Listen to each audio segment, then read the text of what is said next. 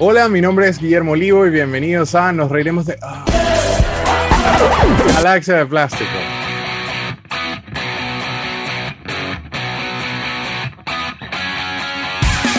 Esto es Galaxia de Plástico.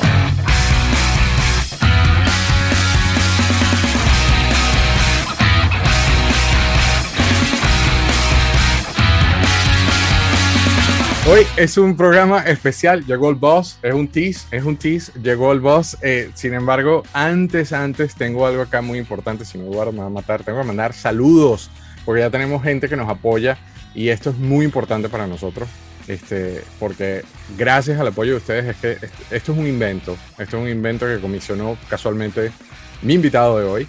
Este, pero esa, esa recepción y ese apoyo de la audiencia es súper importante para nosotros. Entonces tengo acá una lista Luis Mosquera desde New Orleans, mención especial. Muchísimas gracias, pana, por el apoyo, ¿verdad? Que eh, Star Wars, Star Wars The Force.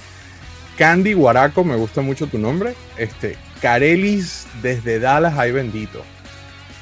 Que me dejaron esto con nombre. Ricky López desde Valencia. Pedro Nieves desde Maracay. Diego Montenegro desde Panamá. Hashtag la vaca. La doctora Belinda desde Valencia. Este, Jorge Encinares desde Orlando. Eh, usuario La Gata Borracha desde Valencia. Coño, Eduardo, no me metas en aprietos con esto. Eh, vamos a empezar por prever los nombres bien. La Gata Borracha de Valencia.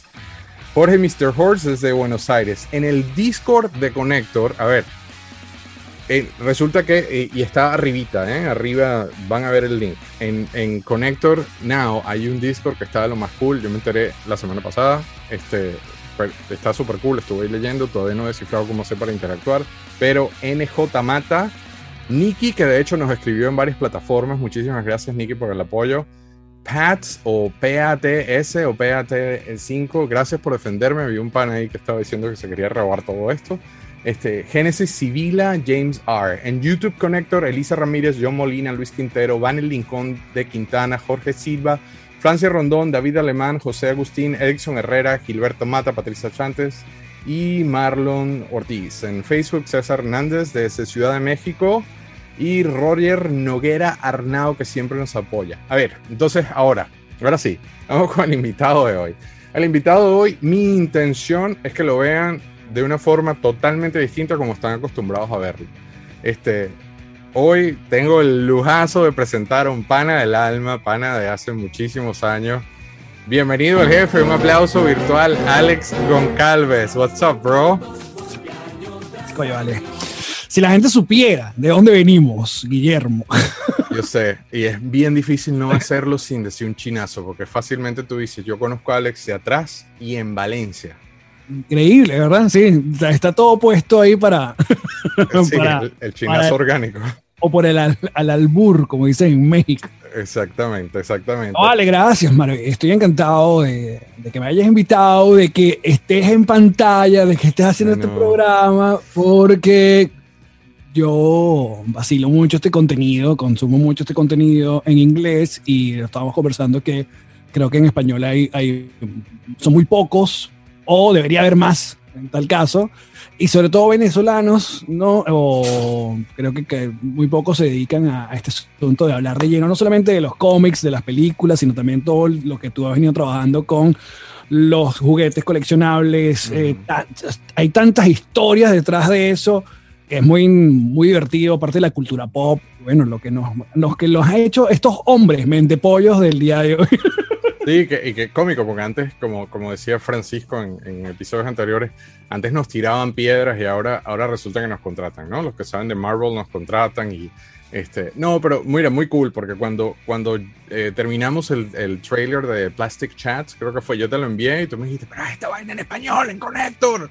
Claro. Eh, coño, otra vez en cámara. pero gracias, gracias, de verdad que estamos súper cool aquí. Eh, para aquellos que vienen por nuestro lado, les recomiendo que vean el resto del contenido. Hay un montón de cosas, todos los días hay un show nuevo. Esto, esto es como la nueva versión de la radio. Es no solamente en video, este, todos los días hay un programa nuevo, hay un, episodio nuevo de un programa nuevo y inclusive se están apegando a la, a la, a la onda geeky, ¿no? Eh, hace, hace nada a que no, a que no, ¿cómo se llama? A que no sabías.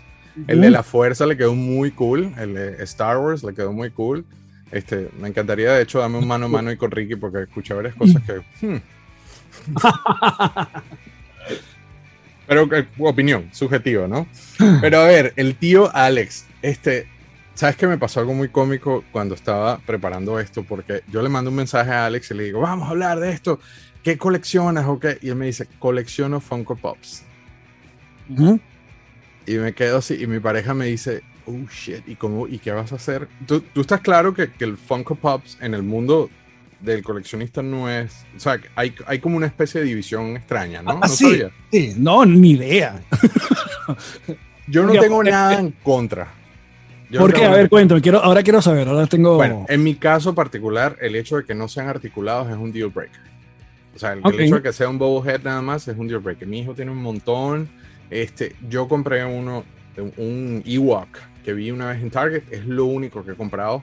Este, pero en mi caso, y es cuestión subjetiva. ¿eh? El hecho de que no están articulados es un deal breaker. Sin embargo, todos los coleccionistas que yo conozco, todos tienen por lo menos uno. Ahora, Sí, yo creo que un punto muy a favor de, de- la serie de ellos es la cultura pop. Entonces, no, no era sencillo tener que si eh, figuras de, de Office, por ejemplo. Entonces, los Funko Pop tienen toda una serie increíble de, puro de The Office en todas las presentaciones, también en bandas. O sea, era muy complicado a veces, no, no era tan común ver, ¿sabes? Figuras de, de bandas. Y yo tengo, por ejemplo, tengo a Metallica completo, tengo a, a Slash y Axel, Michael Ujú. Jackson, Ozzy Osbourne, tengo a, a Como de, de, de Wizard, ¿qué más? A Kiss. Pero eso te iba a preguntar, o sea, ¿tu enfoque es música o es series de televisión? Pues yo cada vez que No, te no. veo mostrando que llegó algo es, es, es variado, ¿no?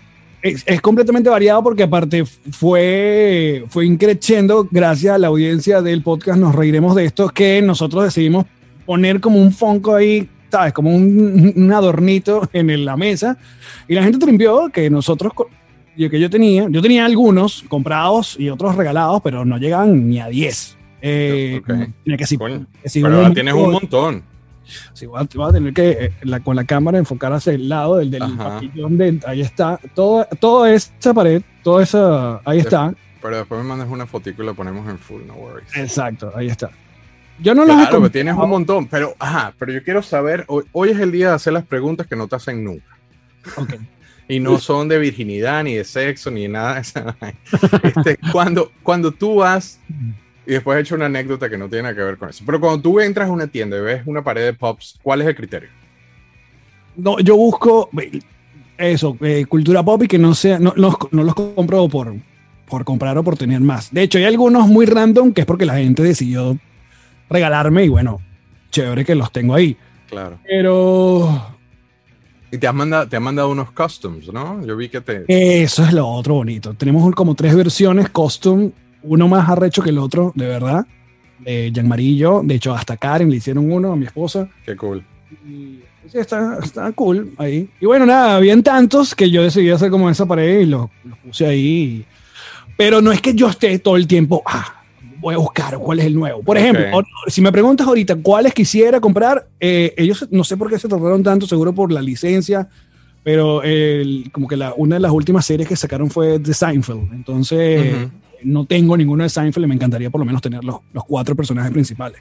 Bueno, te cuento que eh, sin quemar mucho algo que estábamos haciendo para un proyecto en inglés, el tema de la licencia de Funko Pops es, es medio extraño, porque por ejemplo, ninguna otra compañía, además de Hasbro, puede hacer figuras de Star Wars, porque ellos tienen un, un- un- un contrato de este tamaño Claro. en exclusividad por no sé cuántos años, en que nadie, absolutamente nadie, puede hacer figuras en ningún tipo, en ninguna escala.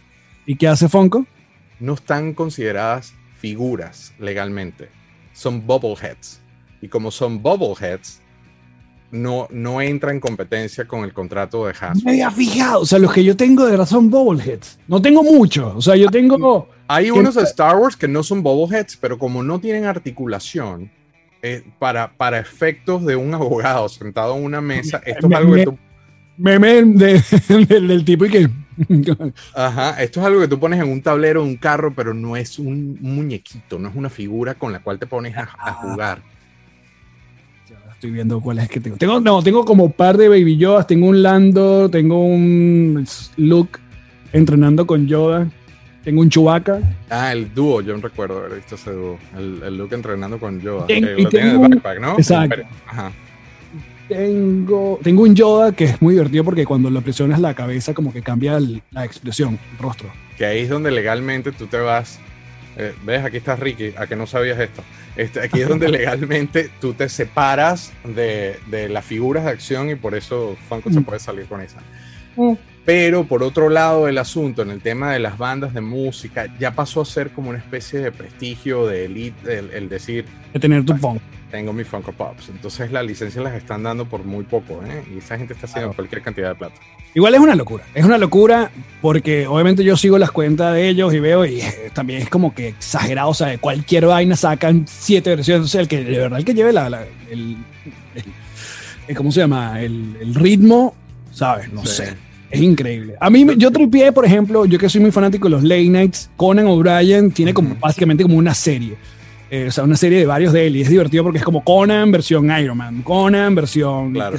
eh, eso me parecen divertidos. Eh, y um, tengo la, la aplicación que como básicamente como que registro cuáles son los que tengo y ellos te dicen en cuánto, en cuánto está valorado tu, tu colección. Y resulta que tengo varios que supongo que porque ya no los están produciendo, que son y que Ujú. su platica. o sea, yo que oye, Sí. vale, eso es como mis bitcoins.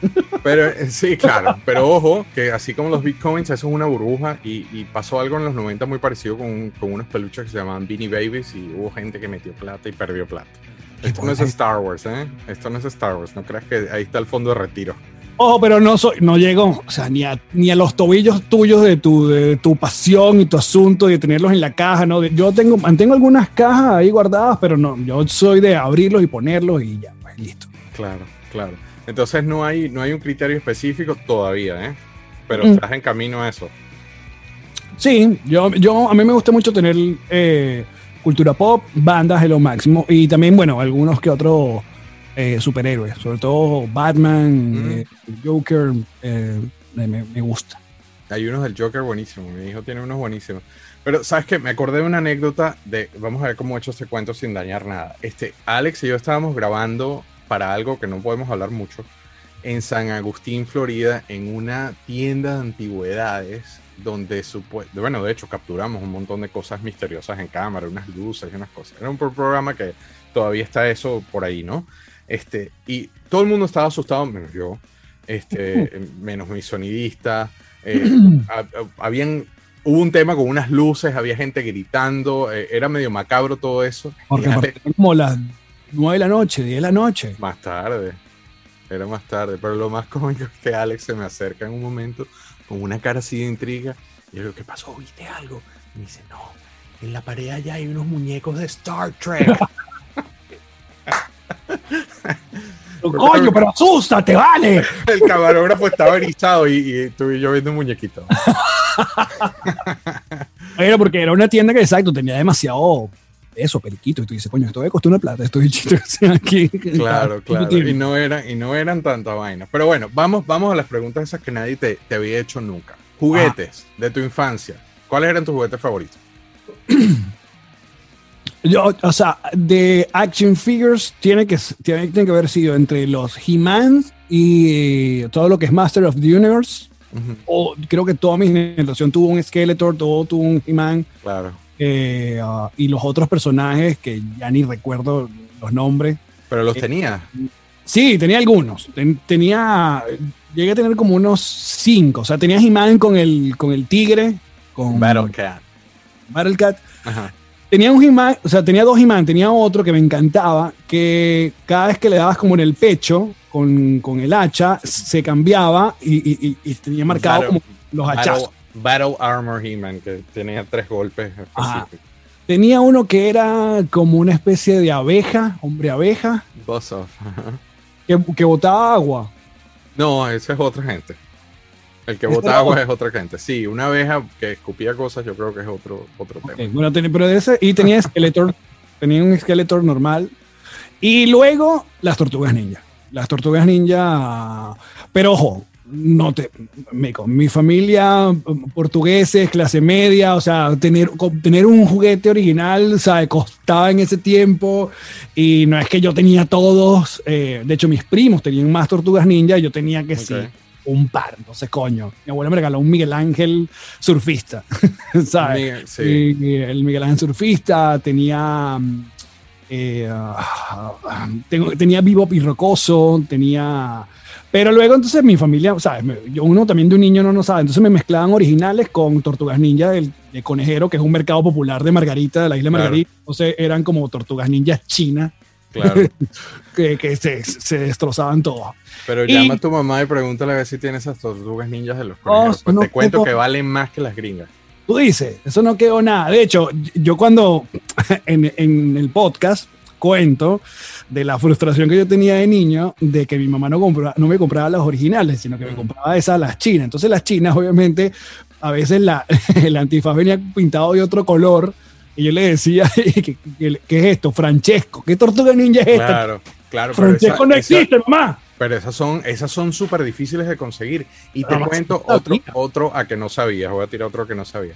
Maracay era, no, desconozco el motivo, pero Maracay tenía tres fábricas que eran expertas en hacer este tipo de falsificaciones de las, de las originales. ¿En serio? Sí, de hecho, hay unos Thundercats que se hicieron en Venezuela y son de Maracay, son hechos en Maracay. Increíble. Bueno, entonces, contando esta historia, la gente se agarró lo del Francesco como de, anécdota y tal. Y un día en Target, por acá, me consigo unas tortugas ninjas que me parecían increíbles y me las compré. Que son estas, las tengo acá tú debes saber, no sé qué series son, son creo que son de Hasbro, pero el diseño. Ajá, estos diseños están increíbles. Y bueno, me compré las, las cuatro. El set completo. Ah, sí. sí no, Hasbro no tenía la licencia de Tortuga. O sea, pero a ti te gusta, ya veo que hay, hay como un patrón ahí, o sea, no te gusta, no te gustan las figuras así, ¿no? No te gustan las figuras de, de este tipo. No, eso no las tengo. Por eso, ¿te gustan, eh, te gustan así eh, cosas como grandes? y chunky, exacto. ¿Y, esa vaina, ¿Y por qué? La verdad no sé, fíjate tú, no de uno de mis amigos de toda la vida, que sigue, seguimos siendo afortunadamente amigos de Maracay, eh, que se llama el Caco. Ok. a él le decíamos Rambo, porque de niño, o sea, lo que él tenía pura vaina de guerra, pistola, tal, por su papá era militar. Y eh, y militar y tenía dinero. De hecho, fue el primer Nintendo que llegó a mi edificio. Entonces eso representaba como una sensación. El más popular. El más popular. Y tenía todos los G.I. Todos, todos. Tenía, todo, tenía helicópteros G.I. tenía carros G.I. tenía todo.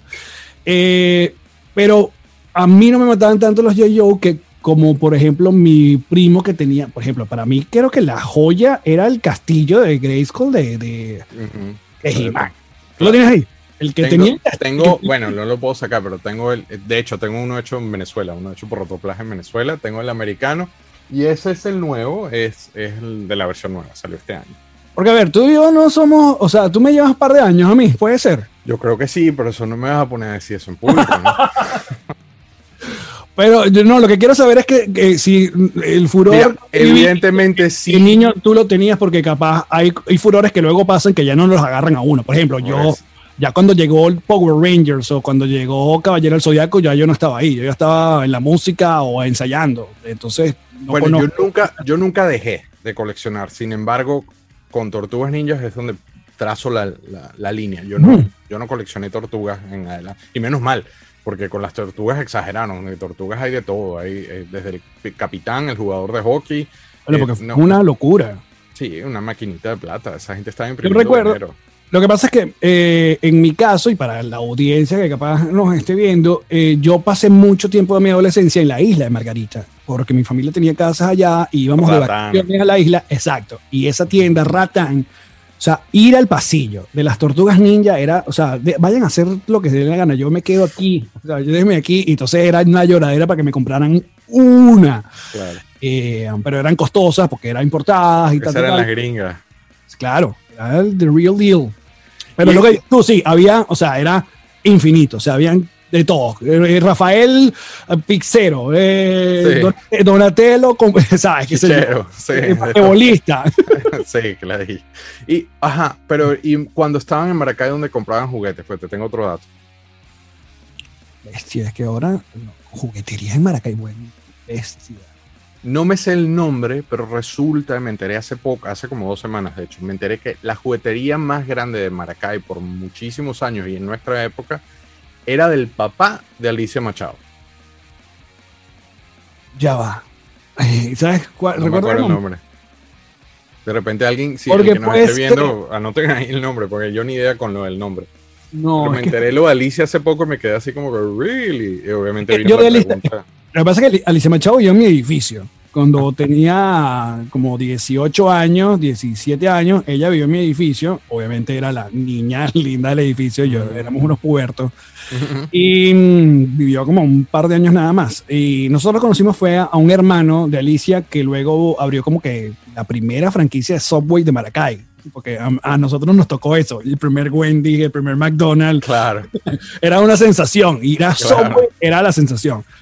Con él conversé mucho, pero no recuerdo que tenía una, que tuviera una juguetería. Recuerdo una en Parque Aragua, porque era mi centro comercial de al lado. Yo vivía, esa era mi Ajá. zona. Había una tienda que se llamaba Pigale, que era como de varios, qué sé yo, este. De hobby, ¿no? Que tenían cosas de hobby. no, era por departamento, o sea, tenía sus cosas, igual que Maxis. O sea, para mí. Ya, grande. Una tienda grande. es- exacto. Y ahora, Pero- y, dibujo- yo dibu- tenía- y dibujos animados. ¿Cuáles eran tus comiquitas favoritas? Ah, bueno, depende. Obviamente, yo disfrutaba mucho las, las más tontas, las más sencillas como Looney Tunes. eh, disfrutaba mucho eso. Ya seriados así como las Tortugas Ninja, los Thundercats, obviamente fueron otro gran momento en mi vida. Thundercats, He-Man, eh, Tortugas Ninja, ah, que sí, los Super Amigos, vainas así, que era de muy, como de sábados en la mañana. Claro. So, so, no, tú no tienes un juguete que nunca llegaste a tener y que te quedaste con las ganas. Eh, por ejemplo, ahora que mencionas a tu pana Rambo que tenía todos los. Joes, yo tuve un pana parecido que de hecho él, él tuvo el portaaviones y él, en lo que. O sea, hay un antes y después desde que recibió el portaaviones porque no me dejaba jugar con el portaaviones. Yo tenía una rechera ese weón. Treinta y pico de años después yo conseguí mi portaaviones y lo primero que hice fue mandar una foto con el dedo así de. you know what? Screw No, you, ver. bro. Eh, de, de, eh, por ejemplo, de Batman, yo soñaba siempre tener con el, el, el Batimóvil y um, capaz no, no conseguí el que aquel tiempo porque era uno como muy de plástico, no era nada fancy como ahora tengo un par de Batimóvil, uno muy pequeño de los 60 y el Batimóvil del 89 que para mí es el mejor Batimóvil, el de Burton del 89. Ujú. Eh, uh, tengo un par de figuras. Yo sí tengo, ah, esas sí son las que tengo, que sí, eh, de Dark Knight. Tengo un Batman y un Joker, que sí son articulados. Pero ¿Y sí, que ¿Ese tatuaje de Flash o qué onda? no, este es simplemente el, el- pare- parece Flash, pero no. Parece Flash, casualmente estás hablando de Batman y con el, con el tema. Ahora, y ahora que me hiciste pensar, no, no recuerdo si algo que. ¡ah! Y que ya de adulto. porque no eras de jugar con muñequitos, tú bajabas al edificio y era caerte a coñazos abajo o besarte con alguien. Puede ser, sí, más de bicicleta o jugar fútbol. No, pero a, a ver, con este pana que tenía los yo obviamente jugábamos con él. Con mis primos era las tortugas ninja. O sea, al- armábamos sets, porque bueno, ellos sí tenían los juguetes. O sea, mi, mi primo tenía el van de, de las tortugas ninja. Ah, no, de Party Van. La tortumóvil, la vaina. de Este, Party Van. esa, esa bicha es más difícil de conseguir y sobre todo completa. Y con películas, ¿qué onda? ¿Cuándo, cuándo entras en el mundo Star Wars? Porque obviamente al decir Tortugas Ninjas inmediatamente te pones como 10 años después de la época dorada de, de Star Wars. ¿Cuándo entras en Star Wars? Porque yo sé, sé, hablando fuera de cámara, no ahora, sino de toda la vida, sé que te gusta mucho Star Wars. ¿Cuándo llega y cómo? Creo que en, la- en las reediciones, lamentablemente. O sea, antes, No, no- entonces, antes nunca estaban en mi. O sea, no había nadie cercano que muriera por Star Wars. Capaz era la película que pasaba en el domingo en Cine Millonario. Sí. ok. Recuerdo, no sé por qué recuerdo eh, eh, eh, la de los Ewoks, pero otra. La de. Caravana del Valor. Ajá, o sea, no, no, el retorno del, del Jedi. El retorno del Jedi. Pero wow, pero eso es bien oscura porque eso en Venezuela llegó en VHS y en sitios bien específicos, ¿eh? O sea, Bueno, yo nunca lo pasaron en cine ni nada. Ajá, esa sí la, la llegué a ver en VHS, no sé quién la tenía, algún primo, una cosa. Pero con las reediciones, ¿no? Este asunto que, ah, mira, reeditamos esta vaina, pusimos un Yayar ficticio, una cosa. Ahí fue cuando le paré y vi las tres. Ahí fue cuando, ah, ok, vi las tres. Y luego llegó el momento de las precuelas. Y, ah, pero al pasar el tiempo, obviamente vi lo, lo importante que era Star Wars y fui definiendo qué es lo que me gusta de Star Wars y qué no. Y, y, um, y sí, ahorita no te voy a decir que soy el más hardcore, pero bueno, es un asunto de discusión, ya entiendo. O sea, contigo eh, eh, fue una de las cosas que yo decía, pero ¿qué te parecen las nuevas? Y tú, Sí. "Ah, odio, odio a JJ, odio a J.J. Abrams, los odio. Tú sabes qué pasa, es que ay, yo tengo muchos Pero, pero ahora, en aquel momento, yo no estaba como estoy ahorita, y yo después, ya viendo la última trilogía, yo digo, sí, o sea, sí que la dilla, o sea, eh, eh, también es un asunto muy complicado ahorita Ujú. con las redes sociales, de que entonces te dan The Force Awakens con un fan service y con un re- que ajá, volviste a ser la primera y entonces no es muy fan service y es muy la primera entonces viene The Last Jedi que The Last Jedi este tipo hace no no es que se fue para otro lado y tal entonces complacer a todo el mundo es Es muy difícil, pero yo también, yo no le echo la culpa a Ryan Johnson, yo creo que todo es un tema, fue un tema, para mí fue un tema de ego. Yo de la forma, eventualmente esto es como, como en Thanksgiving acá cuando, cuando sabes, llega ese, el, el primo de la prima que, que no te cae, pero bueno, está en la mesa y que ni modo, tienes que calátelo. Así, yo las- así yo veo estas películas nuevas, o sea, no hay otra opción que, que tratar de buscar una forma de, de- de digerirlas o de pasar el trago amargo. Yo lo estoy viendo cuando no había películas, cuando no había nada en ese, lo que llamamos en inglés Dark Times, que, que era después del retorno del Jedi hasta Power of the Force, ya late noventas, la puro que no había nada, era historietas y eran unos Mm. cuentos extraños, era un montón de hippies escribiendo vainas raras. Entonces, yo estoy viendo estas películas nuevas como eso, como, como ese universo expandido que, que es extraño y que es ese primo que no nos gusta, pero hay que calárselo. pero no rescatas nada nada ¿Tú sabes qué pasa? Que yo tengo problemas de estructuras con, con...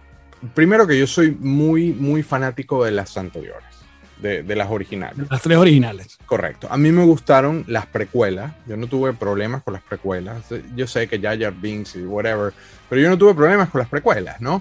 Este, el, este tema eh, fue como que una, no, George, échate para allá que nosotros vamos con cosas nuevas. Yo estaba en Celebration cuando JJ dio su speech y dijo, no, sí vamos a usar, porque una de las críticas era el CGI, como de decir, Java de Hut, ¿no? Entonces, si así vamos a usar practical, practical models y la gente, era así como que sacaron las antorchas. Entonces yo empecé, yo empecé a sentirme que de hecho ellos facturaron a la fanaticada. Porque la, la fanaticada, eso sí, y afortunadamente Dave Filoni este, empezó otra vez a, a- unir a la fanaticada dentro de un solo canon, porque de verdad que nos dividió. Este, para mí usaron al elenco anterior como carnada para que personas como yo compraran la entrada, llevaran a mi hijo y mi hijo se enamorara de Rey, de Kylo y de Poe. y- claro exacto sí, sí, sí. y ahí es donde yo tengo problemas. Enti- entiendo eso. Son- eh, esta es la nueva gente, pero ah, mira, aquí está Han Solo, ¿se acuerdan? Y vamos y va, va a volver al, al, al, eh, ¿cómo se llama? Al- El, el halcón con Al halcón, va, pues mira, yo estaba, yo estaba en. Celebration cuando pusieron el trailer y era como, como yo, no, yo no soy religioso, pero era como estar en una iglesia y la gente lloraba con los brazos erizados. Cuando sale Han con, con Chewie y dice, Chewie, we're home. La gente pegaba unos gritos, era como, cuando, como si hubiese salido un artista, e- era una locura porque teníamos treinta y tantos de años esperando esta reunión. Ahora, pero claro, por ejemplo, The Force Awakens, yo que no, no- una vez más, no, no le llego ni al 20% de lo, de lo apasionado que eres tú. De este. Un tipo normal, yo disfruto los Un tipo normal. relajado, chill. A mí The Force Awakens, buen ride. Ok, perfecto, me dieron todo fanservice, que esta historia, perfecto, una gente nueva, buen, buen cliffhanger, ok, porque creo que lo mejor fue el cliffhanger que te deja. Ellos son excelentes haciendo trailer y haciendo cliffhangers. Sí, brutal. Y chévere, muy bien, ahí está. Eh, si tú ves, la mayoría de Force Awakens tiene. Bueno, después viene el, el The Last Jedi y The Last Jedi hay, hay vainas. Creo que de las más bonitas que yo he visto en Star Wars, y creo que tú como director, no sé, tienes que estar de acuerdo. O sea, hay escenas que son visualmente Sí. absurdas. O sea, el- el- la, la famosa escena de cuando con la luz del. del- la, la velocidad de la luz pica en dos la, la nave donde está. Cuando la tipa se sacrifica. O sea, esa escena es increíble, pero claro, pero Sí, Estás rodeada de androides que pueden manejar la nave y hacer lo mismo, pero tú te quieres sacrificar. ¿no? claro. Y no, y la escena, la escena de, de- de- con la arena, que es la sal que es roja y toda esa paja y la vaina. Visualmente eso es muy atractivo. Todo visual, eso es lo que te estoy hablando. Visualmente todo es increíble. Claro, todo está el peo de cómo trataron el personaje de, de Luke. Pero es que Y mira, después- después escucha, escuchas a, a- a Mark hablando sobre entonces que ladilla, que entonces vas a hacer la vaina, después te estás quejando de la vaina como lo hicieron. Entonces ahí todo el mundo arruga la cara. Después este pana Ryan decide que este malo, no, este no es el más malo. Y este lo voy a, No, voy a aquí. si tú asumes que a ti te gustó The Force Awakens, yo sé que yo mi sensación es que Ryan Johnson estaba tratando de darle un- un- su apreciación al- a cómo iba la historia, pero bajo bajo Antes que le puso, pues, las bolitas. Hubo bolitas. que, literalmente los daditos guindando. Pero el, el- yo no tengo nada en contra de Ryan Johnson. El, yo- mi problema es con JJ y su soberbia de no aceptar a George. De hecho, él sale en videos diciendo George estaba tocándome la puerta y yo no le dejé entrar. Este, eh, Filoni hizo totalmente lo contrario. Este, invitó a George al set. Este, George sale con Grogu y mira, mira el Mandalorian. Mandalorian, el, el look que nos dio Filoni. Ay, ya, déjenlo ahí. Borren todo lo demás. Yo no sé por qué no podemos hacer como DC, decir, ¿sabes cuántos Batman hemos tenido? ¿Por qué no podemos hacer como DC y, y ¿sabes qué? esto. Empecemos de nuevo, no pasa nada. Ojo, pero en medio de todos estos cambios, obviamente, y tú, y esto no es, no lo estoy inventando yo, aparecieron cosas como Rogue One, que son una, que es una Pero es otra gente, increíble. pero eso fue otra gente. No, yo lo sé. Y hasta el mismo solo. O sea, hay cosas en solo que A mí me gusta yo Solo. tripié, disfruté, Sí, más allá del chistecito de que, ah, así es el apellido, ¿sabes? Pero claro. toda la escena del tren, toda esa vaina, es como que, mm, cool. Sí, a mí me gusta solo. Yo, yo veo solo eventualmente cuando, cuando estoy triste pongo solo.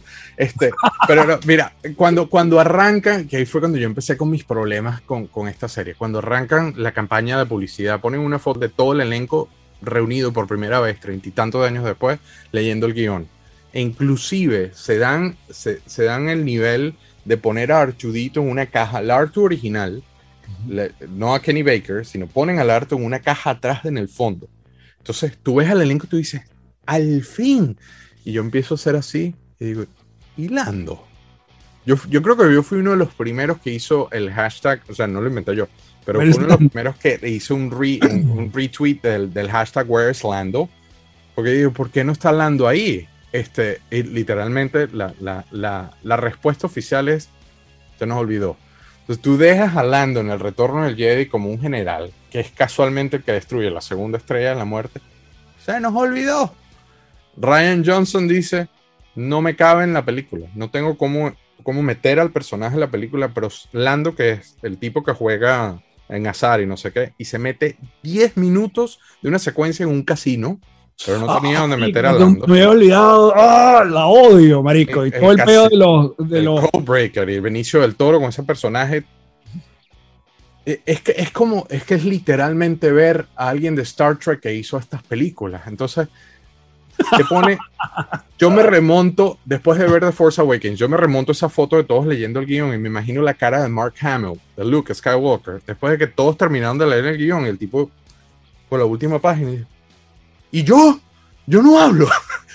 tú vas a salir con tu mirada y luego agarras el sable y chao. Tú sabes que una anécdota cómica, o sea, no cómica, un poco extraña con Luke. a Mark Hamill le costó muchísimo hacer carrera, a diferencia de Han Solo. Harrison Ford dijo: sí. Yo no quiero saber más nada de esta vaina.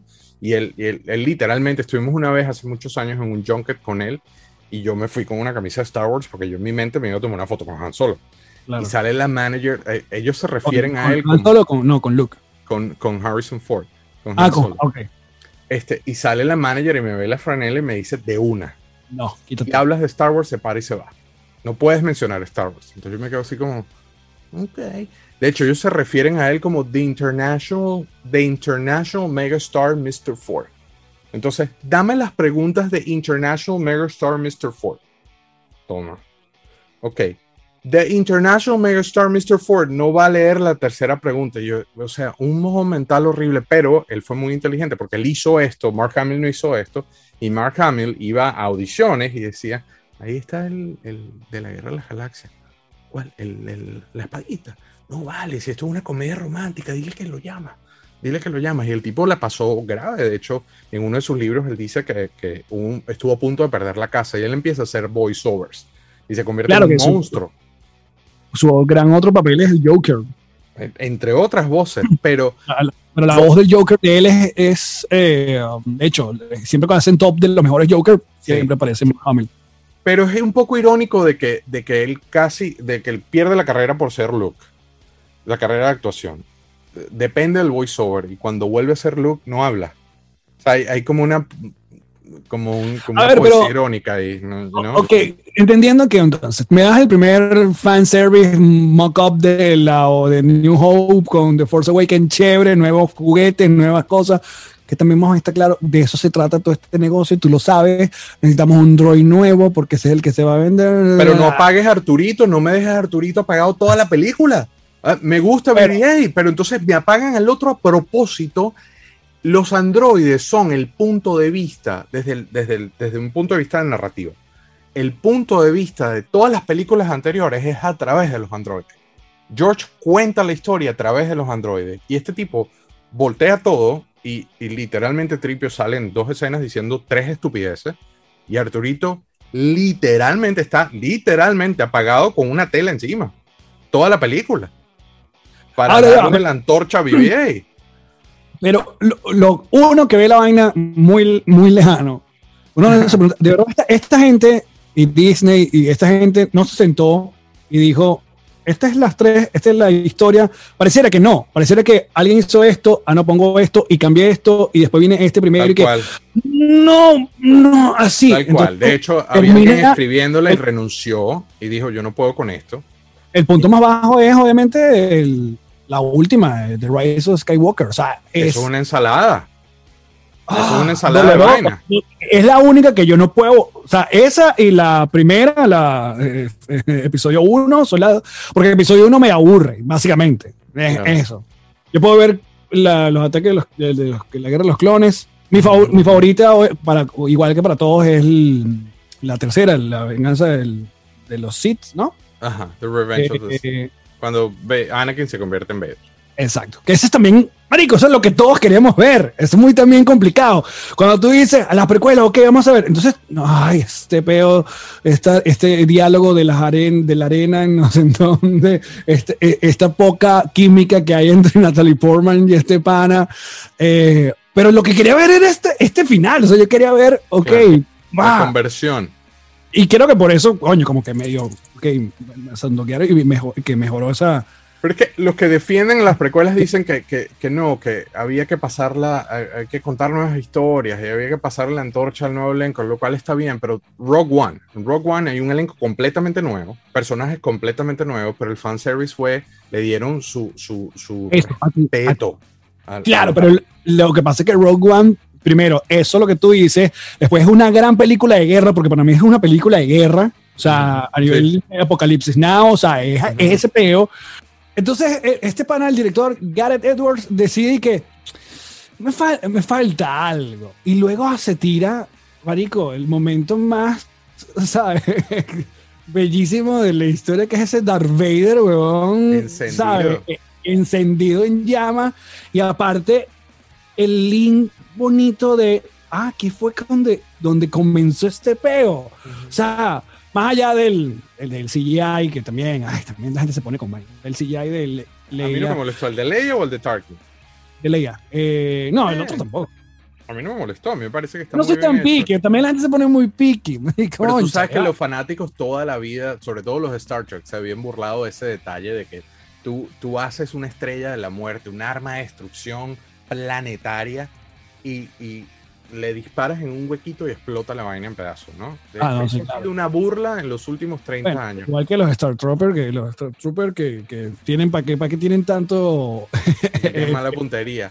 No, Pero es- tienen tanto armadura y ¡pam! Listo. Y lo, se los Esto me encantó pero- en The Mandalorian, que fue increíble también que Jason Sudeikis hayan utilizado la cosa de que, de que los bichos. Es que no puedo ver con este casco. Es que no puedes ver, pero es que eso tiene un trasfondo, porque no sé si te has puesto un casco de eso, pero si tú te pones un casco de Stormtrooper no puedes ver nada. No puedes ver Claro. nada. Hay una famosa escena donde ellos eh, eh, donde están encerrados en, en A New Hope y ellos se van a rescatar a Leia y dejan a Tripio y a Artu eh, en- en- como escondidos. Se abre la puerta y entran un montón de Stormtroopers corriendo y hay uno que se da un carajazo y es que no se ve. Todos los que no hemos puesto un casco de esos no se ve. Pero el punto al que iba es que el hacer una película para, para darle la vuelta a esa famosa falla de, historia que tenía la estrella de la muerte, eh, para mí Rogue One es una carta de amor a Star Wars, hecha por un Total. mega fanático. Mega fanático. Este carajo fue, fue el arquitecto, el diseñador de la cosa y le dejó este, este detallito aquí para, por si acá, el reset. El botón de reset es aquí donde tiene que darle. Exactamente. Y lo que los, la gente de corporativo no entendían, porque creo que ya lo entendieron con Mandalorian, es que nosotros estábamos esperando ver muchas cosas, ¿no? Eh, Vader realmente nunca lo vimos en su prime, porque Vader con Luke fue medio suave, eh, en el retorno del Jedi es medio suave, Sí.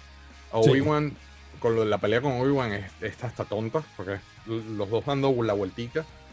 Ver a Vader por fin en su prime, en su como, como todo. de- yo me acuerdo, Rafael, Rafael Fuentes, que estuvo acá en unos episodios anteriores, y yo estábamos abrazados en el cine así, no lo podíamos creer. En cambio, en la última de, en la última de las precuelas, cuando tú te bajas de una montaña rusa que está todo el mundo así como mareado, así, así Ajá. era la gente afuera. Todos estábamos así como, ¿qué pasó aquí? Claro. Yo- yo- debe ser, yo no digo, no lo exagero, pero tiene que ser uno de los mejores momentos de- del cine de los últimos 10, 20 años. O sea, de verdad. O sea, ese y Thanos, eh, Endgame, todo, todo ese, o sea, esa sensación de, de cine, o sea, esa experiencia colectiva, o sea, ese, ¡ah! todo eso es muy, muy cool vivirlo en, en- el cine y eso lo dio Rogue One. Lo que te quería preguntar era, ajá, ¿qué haces tú si a ti te hubieran dado The Rise of Skywalker o la tercera parte? ¿Cómo, cómo, qué- cómo acomodas todo ese rollo? Yo Sin re- revivir al, al emperador. al- Yo reivindico, yo reivindico. Primero que nada, eh, hay, hay que escuchar a la audiencia, a mi parecer. Obviamente, eso es muy fácil decirlo desde mi posición, porque eso es un juggernaut, la, la presión que tenía JJ, eh, eh, Irene Keshner, eh, eh, perdón, Bob Iger, el CEO de Disney, le dijo a ella, este, nosotros pagamos 4 billones por la franquicia.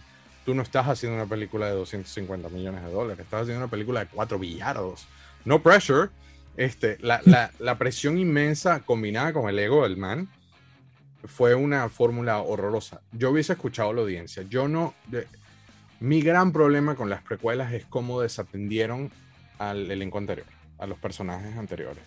Lando, después de que se nos olvidó Lando, las primeras dos así pasadas. de la las precuelas o las secuelas.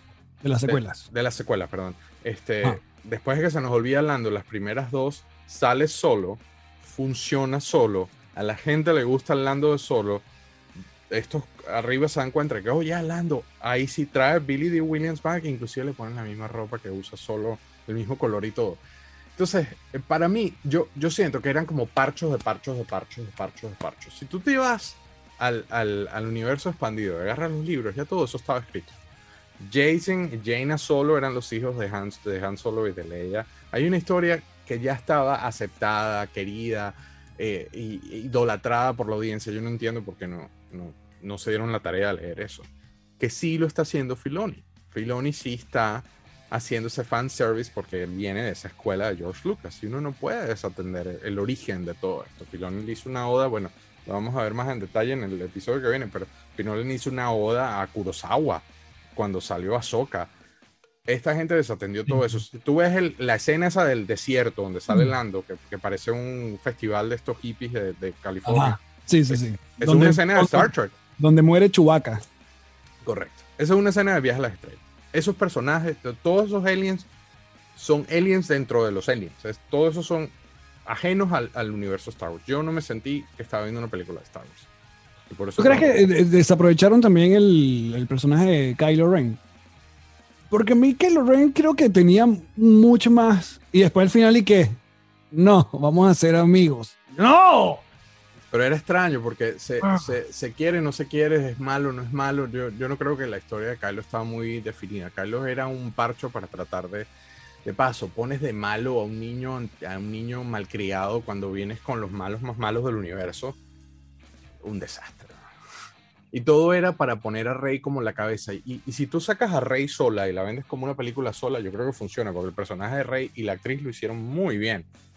Pero al, al, al tener todos los, coño, al tener todos los elementos adicionales, se, se, se compromete. se Pero yo compromete. llego, llegué a escuchar a Jace a Bonjega, Bonjega, ¿no? Este, John Boyega. John Boyega, que, mm, que toda, la- toda la historia de él fue como también echada aparte. O sea, en Force Awakens comenzamos viendo algo que nunca hemos visto, que es, marico, la historia detrás de un tipo que está vestido de, de, de blanco. Un quitándose Claro, un y- que dice, yo no puedo con esto. O sea, para mí, si, si hubieran seguido por allá, hubiera sido mucho más interesante, pero después que, no, vas a ser el pana de...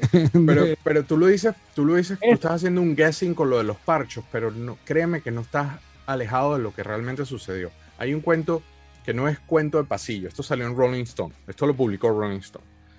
Oscar Isaac se estrella con John Boyega en el planeta donde está Rey. Y se- el, el TIE se lo traga a la Tierra. Técnicamente, el Poe Dameron moría en esa escena y no salía más. Y se quedaba John Boyega con Rey. Estaban las minorías ahí representadas. El hispano le dio el pase al afroamericano y el afroamericano La- le dio a la mujer, ¿no?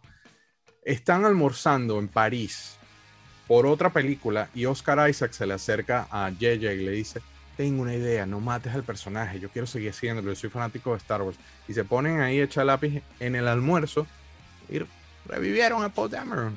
O sea, next thing you know, Paul Dameron vuelve a aparecer en un X-Wing. Entonces, ese es el problema. O sea, eh, Lucas se va a Japón, le hace sombra a Kurosawa, regresa con toda una mística, eh, eh, usa el arquetipo de Joseph Campbell, del, del- el hombre con las miles caras, el héroe de las miles caras. Y estos estaban con una servilleta. Ah, bueno, lo resucitamos, resucitamos. No jodas. No te moleste. Ahora, te tengo otra pregunta interesante. Yo- yo- Ah. en- uno de mis males que yo tengo es que me convierto. No me pueden invitar a un lugar que termino yo entrevistando. Ahora, Dale, dale, porque mi mamá dice que yo no dejo hablar a nadie. Entonces, dale.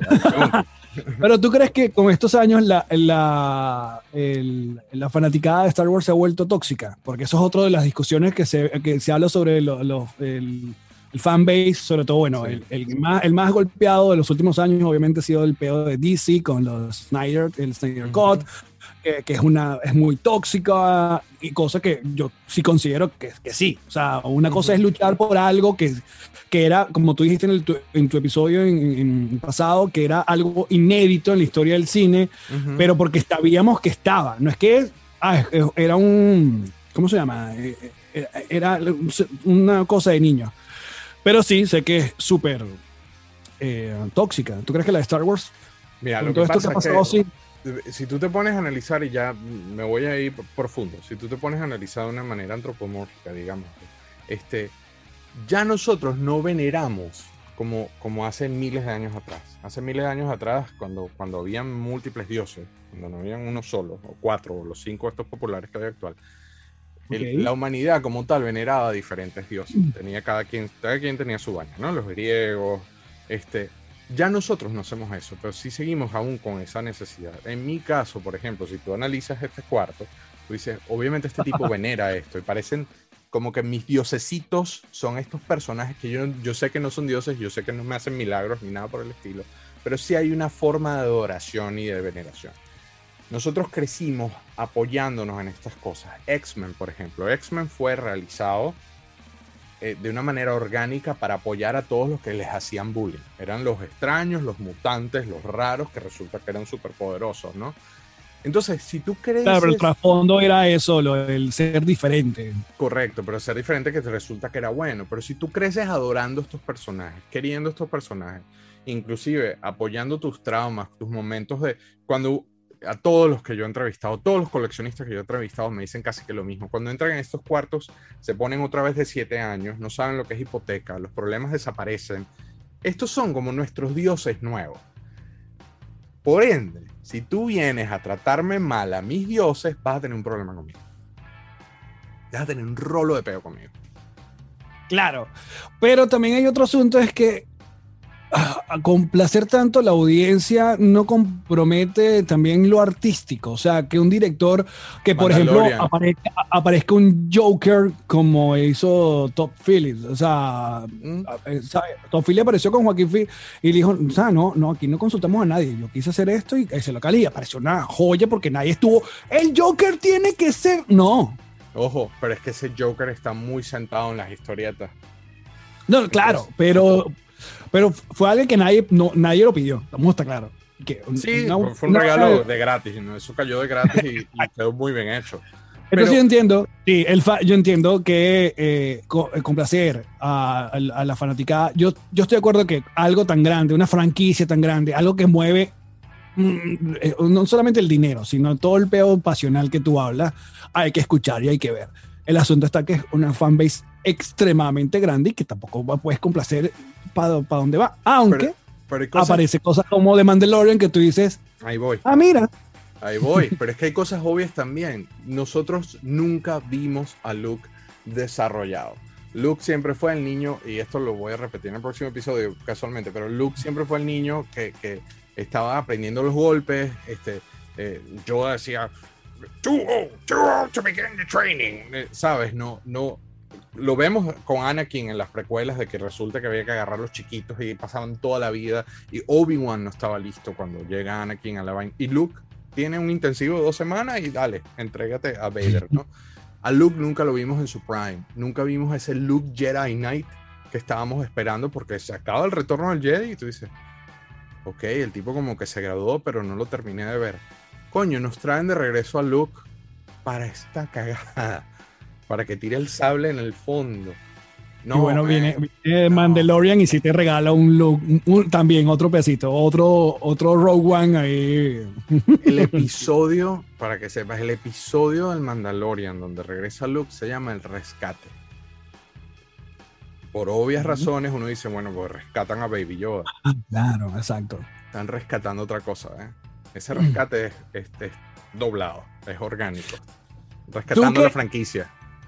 Claro, cada vez que aparece algo nuevo de Star Wars, siempre obviamente esta gente se la piensa porque dice, bueno, hay que vender juguetes, entonces los episodios aquellos, Jar Jar puede ser un buen vaina que no le funcionado, pero en la, en la escuela, ¿cómo se llama? Los pájaros este que tú odias, los porks, los...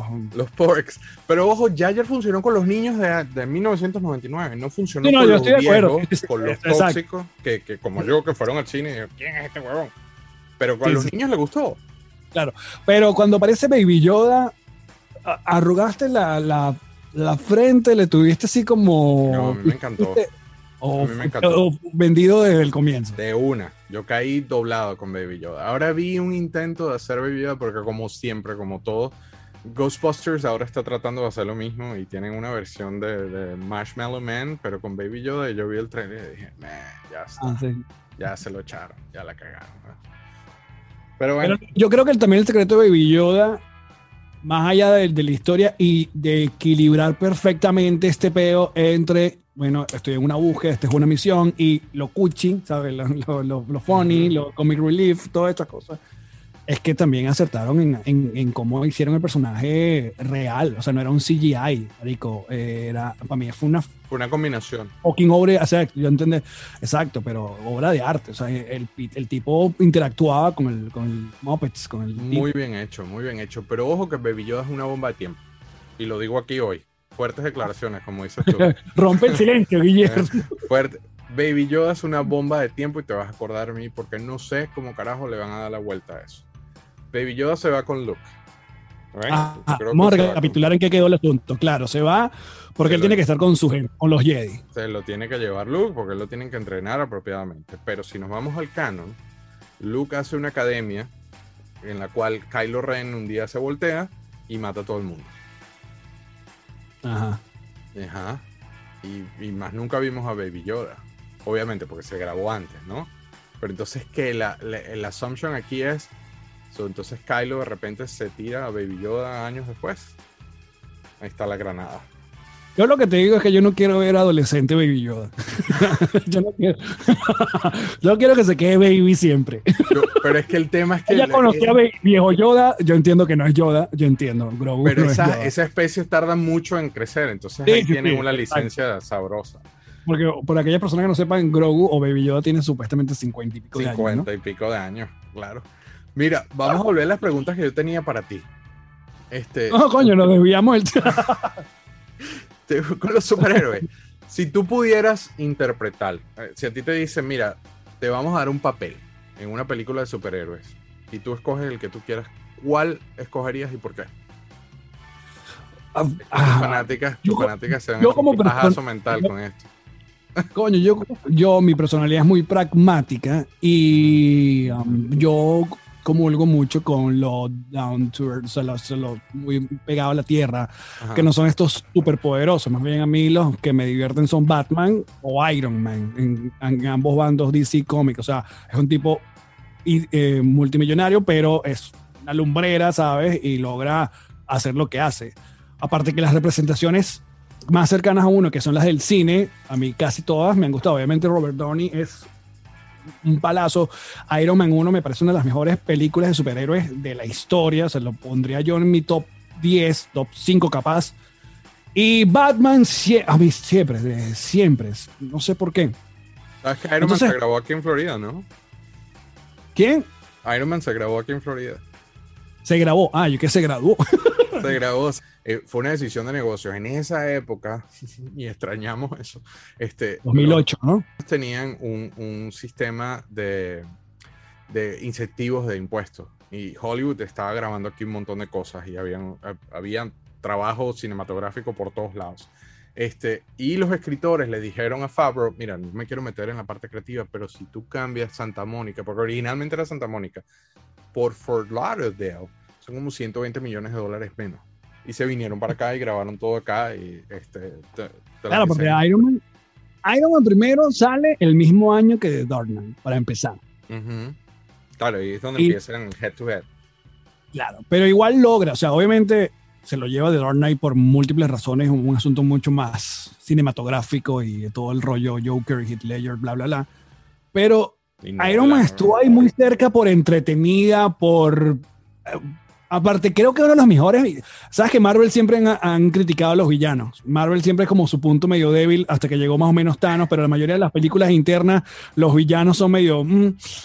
Y yo creo que el de Iron Man, eh, este pana, a, a mí me gustó ese villano. El, manda- el mandarín. No, no, no, ese es en Iron Man 2. Ajá.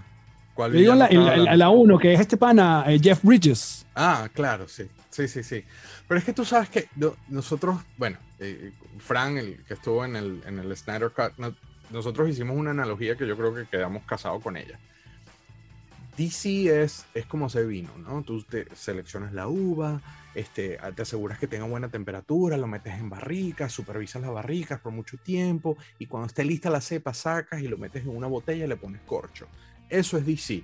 Ellos, ellos se toman tiempo, ellos, ellos, no el universo de cine, pero en las historietas. Marvel es Coca-Cola, es una máquina llenando latas y vendiendo 12 packs, ¿no? Entonces, claro, Iron Man es un poco más, es es súper comercial. eh, El, el Dark Knight era otra historia. eh, otra historia totalmente distinta. No, me una- ¿Cuál es tu- Ah, ¿Cuál bueno, superhéroe? pero si quieres que tengan superpoderes, porque bueno, gente no considera a Batman o Iron Man como superhéroes porque no tienen superpoderes. Supermillones es lo que tiene. Ah, te voy a decir que Wolverine.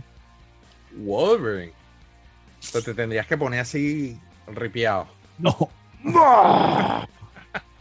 Wolverine me parece un muy buen superhéroe, todo, porque también viene con esa carga, no todo ese peso, todo ese, todo ese asunto de, de, de presión y estar inconforme. ah, pero Wolverine es un personaje complejo.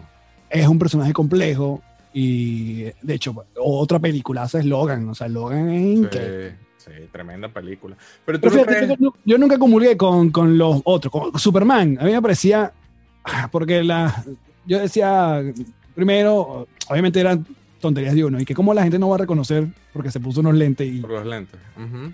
Ya, ya, ya me he enterado que en ciertos cómics han dicho que él usa algo en los lentes kryptoniano que lo Mm. que vaina. No. ¿No? No. Nunca ha llegado a eso. Sí, sí, hay, un- hay una versión que tiene ese cuento, pero es que el tema de Superman no es que él se, no es que, no es que él se disfraza de, es, es al revés.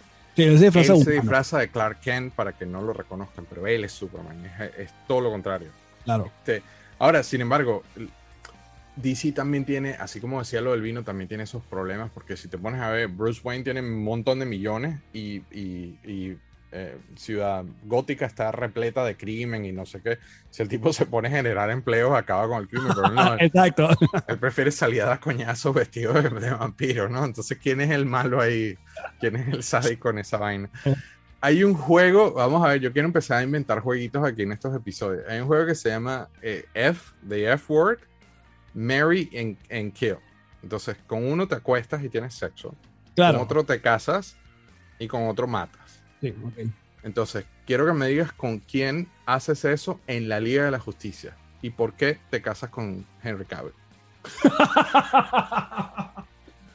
Gracias, gracias por recordar. Pero viste, eh, eh, obviamente tengo sexo con Gal Gadot. Ajá, ok. Mato a. Bestia del- de, de la Liga de la Justicia. Bueno, mantenemos a Cyborg. Aunque Cyborg después ganó mi corazón, pero. mm, y me caso con Henry Cavill. ese, ese- ese hombre Pero, hermoso. pero, te- ¿Qué? pero, Para o sea, lo del Galgadot es una noche con Henry Cavill para toda la vida. Claro, porque me va a cuidar. Ay, Karen Ferreira. Ay, Me va a pobrecita cuidar. Karen. Que por cierto, viste, ahí está Warner otra vez, ya echando la.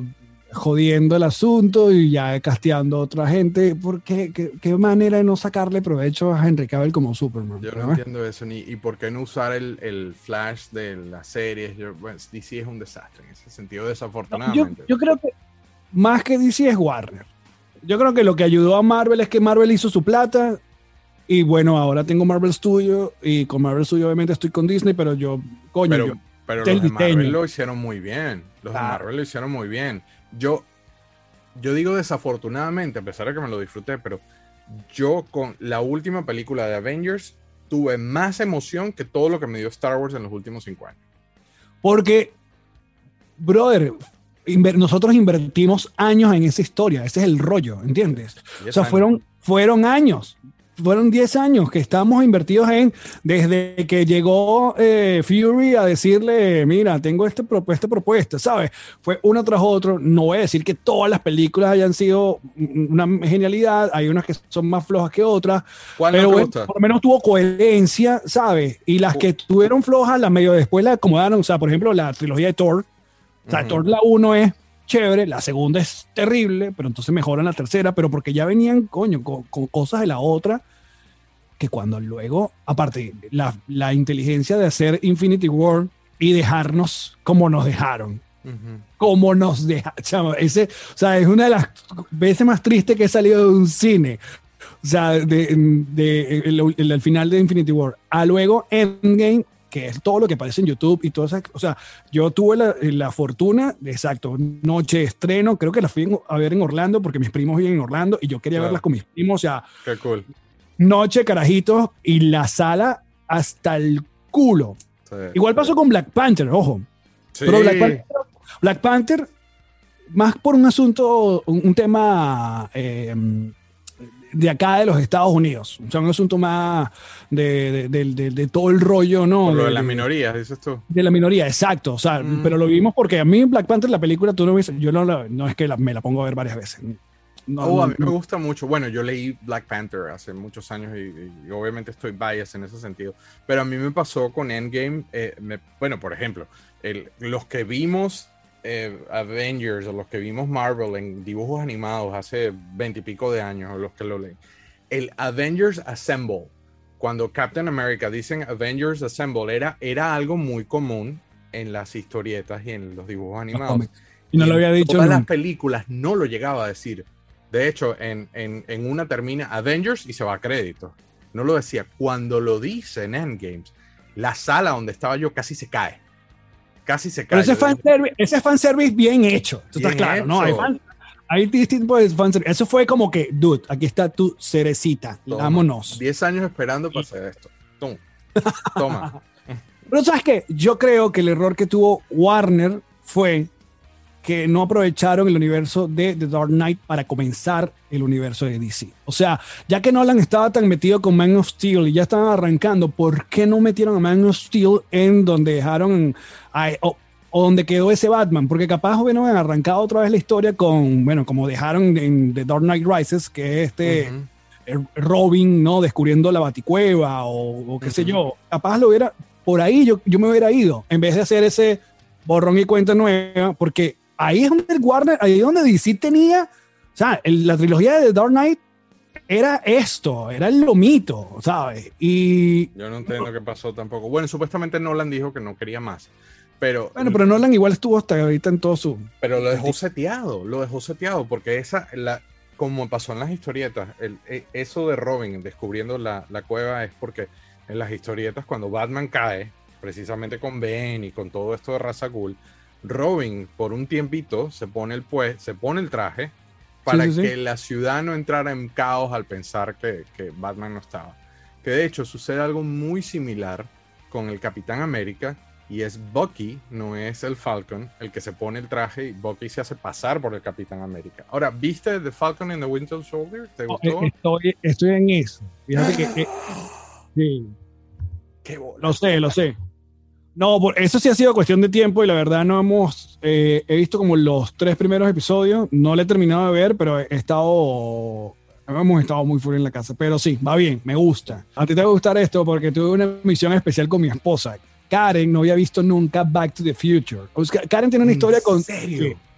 Karen tiene una historia con ciertas películas como yo, yo las he llevado, como que no, ¿cómo no has visto esto? Y no había visto, y se- nos tiramos la trilogía Back to the Future. Aparte, yo tenía también ratos sin ver, creo que la 2 y la 3, creo que no la vi más nunca después que haberla visto en el cine. Y dude, tripié Sí. un montón. Qué bueno, qué bueno. Envejecido bien, envejecen Sí. bien. Aguanta muy bien y yo estoy de acuerdo con Semeki de que, de que bueno que ha aguantado de evitar que se haga una, una nueva versión de Back to the Future. Sobre todo hacer películas donde, donde pintas el futuro es muy difícil porque, porque Sí. abres y cierras los ojos y ya llegas al año. De hecho, recuerdo muy bien el, el, el reloj. El futuro de 2015. Exacto. Correcto, el reloj del 2015 DeLorean lo celebramos y todo. Y es el día en el que hacen el cambio del DeLorean. Este, pero no, o sea, y ojo, ¿y qué más? ¿Qué más le hace falta ver a Karen? No, varias cosas, pero ahí va. El Señor de los Anillos. Eh, no, yo creo que sí, he visto El Señor de los Anillos. Ah, ya. Sí, no, pero tenía esa, tenía esa falta ahí, entonces, no, no, no, hay que ver Back to the Future. Y con Eh, Llamas. a mí, pero... con eh, Llamas sí tiraste la toalla, ¿no? ¿Con qué? Con Llamas sí tiraste la toalla, ¿no? No, con Jean- Jean-Marie está encargada de ver puro documental de, de asesino en serie y vaina de esa. De, Display. Sí, sí. Bueno, si tú su- supieras que yo, eh, yo la amé desde el episodio de ustedes de eh, Nos Reiremos de Game of Thrones. La reacción de Llama fue única. Claro. Y yo tratando de ser ahí que, no, pero no estuvo tan mal. Después y que, no, Sí. sí fue una mierda. ¿No te gustó? La, el final. ¿No te gustó? ¿A quién le gustó el final de, de Game of Thrones? ¿A ti? A mí me gustó. Ay, ¿Tú ¿Sabes qué pasa? Yo creo que el final fue dos episodios, sí, que bye. Este, fueron dos episodios anteriores. Yo creo el final es cuando, cuando matan a Light King, cuando ahí se tuvo que haber acabado la serie. Yo también creo. Yo también creo que. ah, pero hubo tantas cosas en la, la octava temporada que también, no sé, es que la presión, ¿sabes? Tener siete temporadas impecables, que tanto el fanbase, la cosa, la expectativa era tan grande, el hype era tan grande que. Pero uh, entonces hacen un episodio donde básicamente no se ve nada. Sí. donde no se ve nada. Y vienen, vienen cosas nuevas ¿eh? de Game of Thrones. Sí, ya vi, ya nada. estuve bien. Pero vamos a decir, yo creo, es difícil porque ese fanbase también quedó muy herido. Quedó muy herido lo sabes. Y quedó dividido, es cierto. Quedó dividido. Es cierto. Quedó dividido, como- pero, pero yo no Está en el mismo que- asunto con, con el padre, ¿no? Con, con el padre, la criatura. Hay gente que, que no están, coño, no sé, no, no, ¿por qué estos carajos no le hicieron caso al padre la criatura? No, no, no. Ellos se inventaron otra cosa. Y bueno, ellos pues, se inventaron otra vaina. Pero bueno, cool. Mira, ahí llegué a todas las. Estoy tratando de mantenerlo en el formato de tiempo. Llegué a todas las preguntas que tenía eh, cuadradas de Marvel. Me, fal- me faltó, bueno, dijiste que Thor, es la- Thor no te gusta, ¿no? ¿Cuáles son las que más te No, gustan? yo- te va a la- poner problemas para que te, para que te odien y te, o te amen. Las menos, no, mis menos favoritas de, del DC, DC yo, Marvel. del, del Marvel Universe, mis menos favoritas es obviamente Thor, creo que es la mayoría de todo el mundo. La, Thor, la segunda. eh, eh, Hay gente que no le gusta Ant-Man y que tiene problemas con. ah, no, yo con- sí, porque yo amo a Paul Rudd. Yo veo Paul Rudd a mí. Y también di- disfruto cuando me dicen, ok, esta es mucho más light, ok, aquí va a haber más comedia.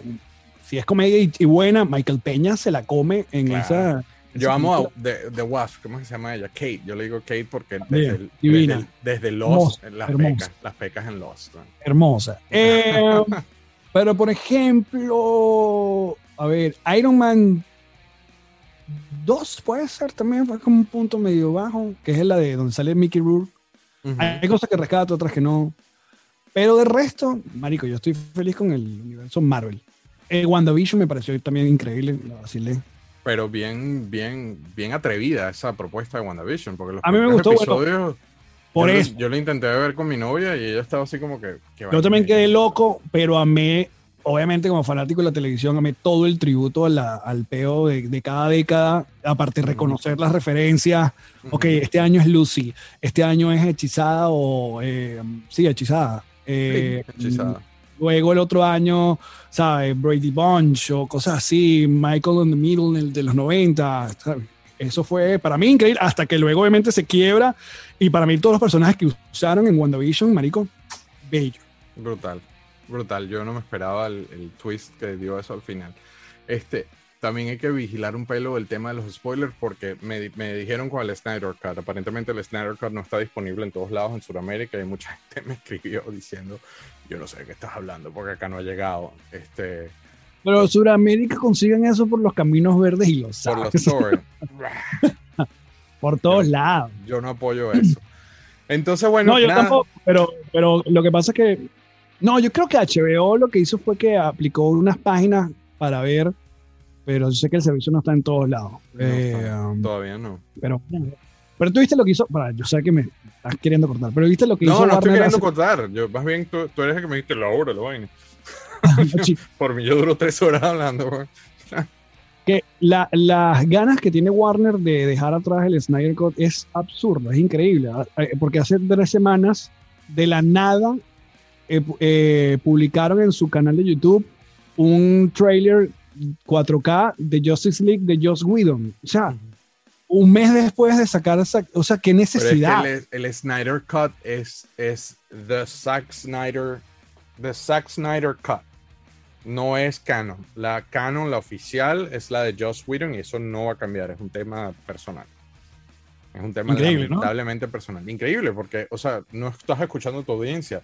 Trae Snyder de regreso, vuelve a darla, y creo que el tipo la quiere, de hecho. Vuelve a dar la franquicia y ahí, ahí ganas. Ganas a tu si no lo quisiera, no hubiera hecho el. No hubiera agregado lo- las escenas finales que dejó ahí también para ese cliffhanger que nos dejó, porque eso es lo que grabó de último, que, el- que fue lo que grabó hace poco. Pero hubiera creo dejado la vaina final normal y ya. No, pero él dejó seteado, por ejemplo, la historia de Cyborg quedó demasiado seteada. Eh, eh, si tú ves el Snyder Cut, es, el per- es la perfecta antesala a un standalone de Cyborg. Claro, pero entonces lo sacan de la lo sacaron de la película de Flash. Por el tema de Joss Lo único que me tiene medio emocionado con lo de Flash es Michael Keaton, de verdad. O sea, quiero ver qué van a hacer con el Flashpoint y, el asunto. ese. supuestamente hay más de un Batman en ese Flashpoint. Entonces, yo también. Sí, pero creo, creo que va a ser Batfleck, ¿no? Eh, yo no dudo Batfleck que. ya grabó, eso ya está ya es público. Pero yo dudo que, que este pana Christian Bale se ponga otra vez la. Tú sabes, que, tú sabes que yo odio pedirle selfies a la gente. Yo, yo estuve en una línea de, en Los Ángeles, en una línea de seguridad en un aeropuerto con Christian Bale de frente. Y yo me le quedo viendo y yo, coño, este es Christian Bale, pues estaba con la familia y todo. Y cuando veníamos pasando, yo le digo, no le digo, le digo, no le digo, le digo, no le digo. Y al final lo dejé ir. Eh, Eso de Es un momento muy, para uno es, es complicado, ¿verdad? Cuando uno ve una gente, ah, pero entonces al mismo tiempo tú sabes, coño, qué ladilla hacer el carajo que vaya. No solo eso, sino que en mi otro trabajo, yo, yo soy el que impongo el que no le vayan a pedirle fotos a la gente. Yo, yo soy el primero que estoy en contra de eso. Entonces, pero en el fondo yo decía, marico, es Batman, weón". Tengo a Batman al lado. Y no le A ver, ya que tu Batman favorito de cine. Definitivamente Christian Bale. Sí, más que, más que Keaton. Más que Keaton, sí. Sí, el Keaton, el Yo, Keaton. yo me Keaton por lo no- la nostalgia, pero yo te voy a decir una cosa, yo estoy muy feliz con Batfleck. O sea, a mí me, o sea, Ben Affleck como Batman, es- ese Batman, también pasó con Batman un poquito con lo que pasó con Vader, que nos los dieron en Batman vs Superman, que nunca habíamos de verdad Batman y esa escena de él eh, salvando a la mamá de Superman, Sí, que sabes que es la mega coñaza, tú dices, ¡Ah! ¡ajá! Ujú. Que hasta Alfred le dice, pero ¿cuál es la mariquera? ¿Cuál es el peo que tú tienes con este hombre? ¿Cuál es el peo que tú Sí, tienes con este hombre? Eh, Pero lo de Marta, vale. lo de Marta nadie lo entiende y yo creo que ya es ah, nuevamente soberbia. Eso no lo van a cambiar porque lo de Marta Sí. no tiene sentido. No, pero yo, yo escuché a, ¿cómo se llama tu pana? El argentino, eh, Francisco. Ajá. Él sí tiene, porque sí, yo también he leído mucho y he escuchado mucho que lo que quisieron hacer es que ajá, Batman entendiera que, ah, no, este pana también tiene una mamá y es como yo. O sea, Sí, no es, como, no es el alguien que pienso es- que eh, Claro, claro. Pero- él lo, él ve como un terrorista. honesto Él lo ve como un terrorista eh, eh, de intergaláctico. Pero al Claro. ponerle madre lo humaniza. Y entonces, ah, es mamá como yo, pero es demasiado pangola eso. Es demasiado pangola. Se llama también como lo Marta dice. Marta. ¿Quién llama a Marta a su mamá? O, eh, Superman podría haber dicho mi mamá, no, Marta. 30, 30 segundos después que Superman dice me voy a lidiar con Doomsday, que es realmente el problema aquí en serio, el, el elefante rosado, mientras nosotros nos estamos peleando es lo que está pasando allá. Claro. 30 segundos después le dice cuida, cuida a mi mamá y, y Batfleck dice, yeah, don't worry, I'm gonna take care of her. En serio, hace 30 segundos de vaina te lo tiras y ahora no, tranquilo, pana, yo te cuido a tu mamá. Yo estoy de acuerdo que ese es el gran coñazo de Batman vs. Superman, que yo la he defendido mucho. Amo la versión, el Limited Edition, tal, que, que, que está, que es la coño, la que tiene sentido. Porque una vez más ahí ya cuando Warner se le pone fastidioso a Zack Snyder y le empieza a cortar cosas que coño, era para mí era necesario saber todo el asunto de la bala allá en el, en, en- en el desierto y Louis Lane, toda esa parte, esa historia era súper necesaria y no. La pesadilla, dices tú, te refieres a la pesadilla. No, no, no.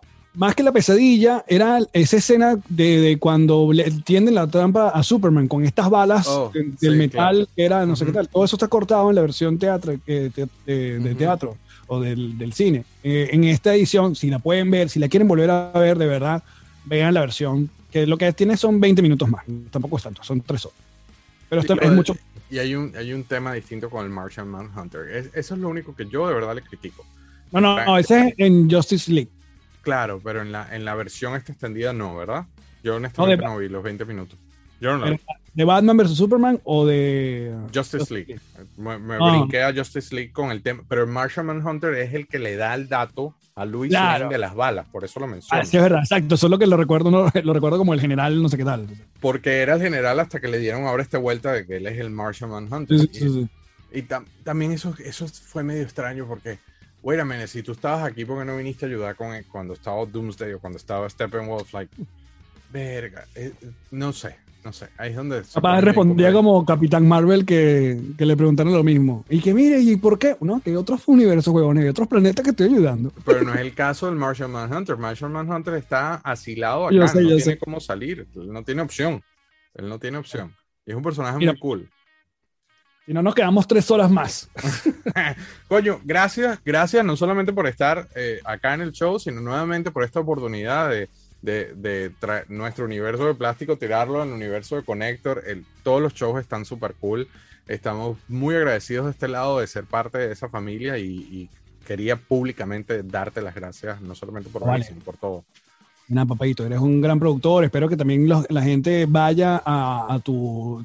Tú manejas más como el Facebook de, de Plastic, eh, eh, don- donde está el resto del contenido, ¿no? Es un tema de edad. Mi gente está más en Facebook, sí. Pero no, pero ahí es donde consiguen el, el resto del contenido que haces, tanto la versión eh, eh, Plastic Chat, ¿no? Eh, Sí, en Instagram también, aquí abajo, aquí abajo me imagino que vamos a poner la en información. Y nada, cuando venga otro, otro momento necesario de discusión geek, estoy a la orden, ¿viste? Dices. Plomo, plomo. Pero vamos a hablar de juguetes. Eso queda pendiente. Hay que, hay que darle la vuelta a todo este tema porque quiero hablar más de juguetes. Ok, dale, pues. Plomo. Gracias por venir, Alex, y gracias por todo. No. Vaya. Bye. Gracias por apoyarnos sintonizando Galaxia de Plástico. Para más información, búsquenos en Facebook como Plastic Universe y en Instagram como Plastic Crack Film. Y recuerden, Galaxia de Plástico les llegará semanalmente de manera exclusiva por Connector Now en YouTube y como podcast en Spotify, Apple Podcast y mucho más. El podcast se publica un día después del estreno del video en YouTube. Suscríbanse ahora a Connector Now para más contenido variado y denle a todas las estrellas en el review del podcast que eso nos ayuda a llegar a más personas. Nos vemos la semana que viene con otro episodio de Galaxia de Plástico.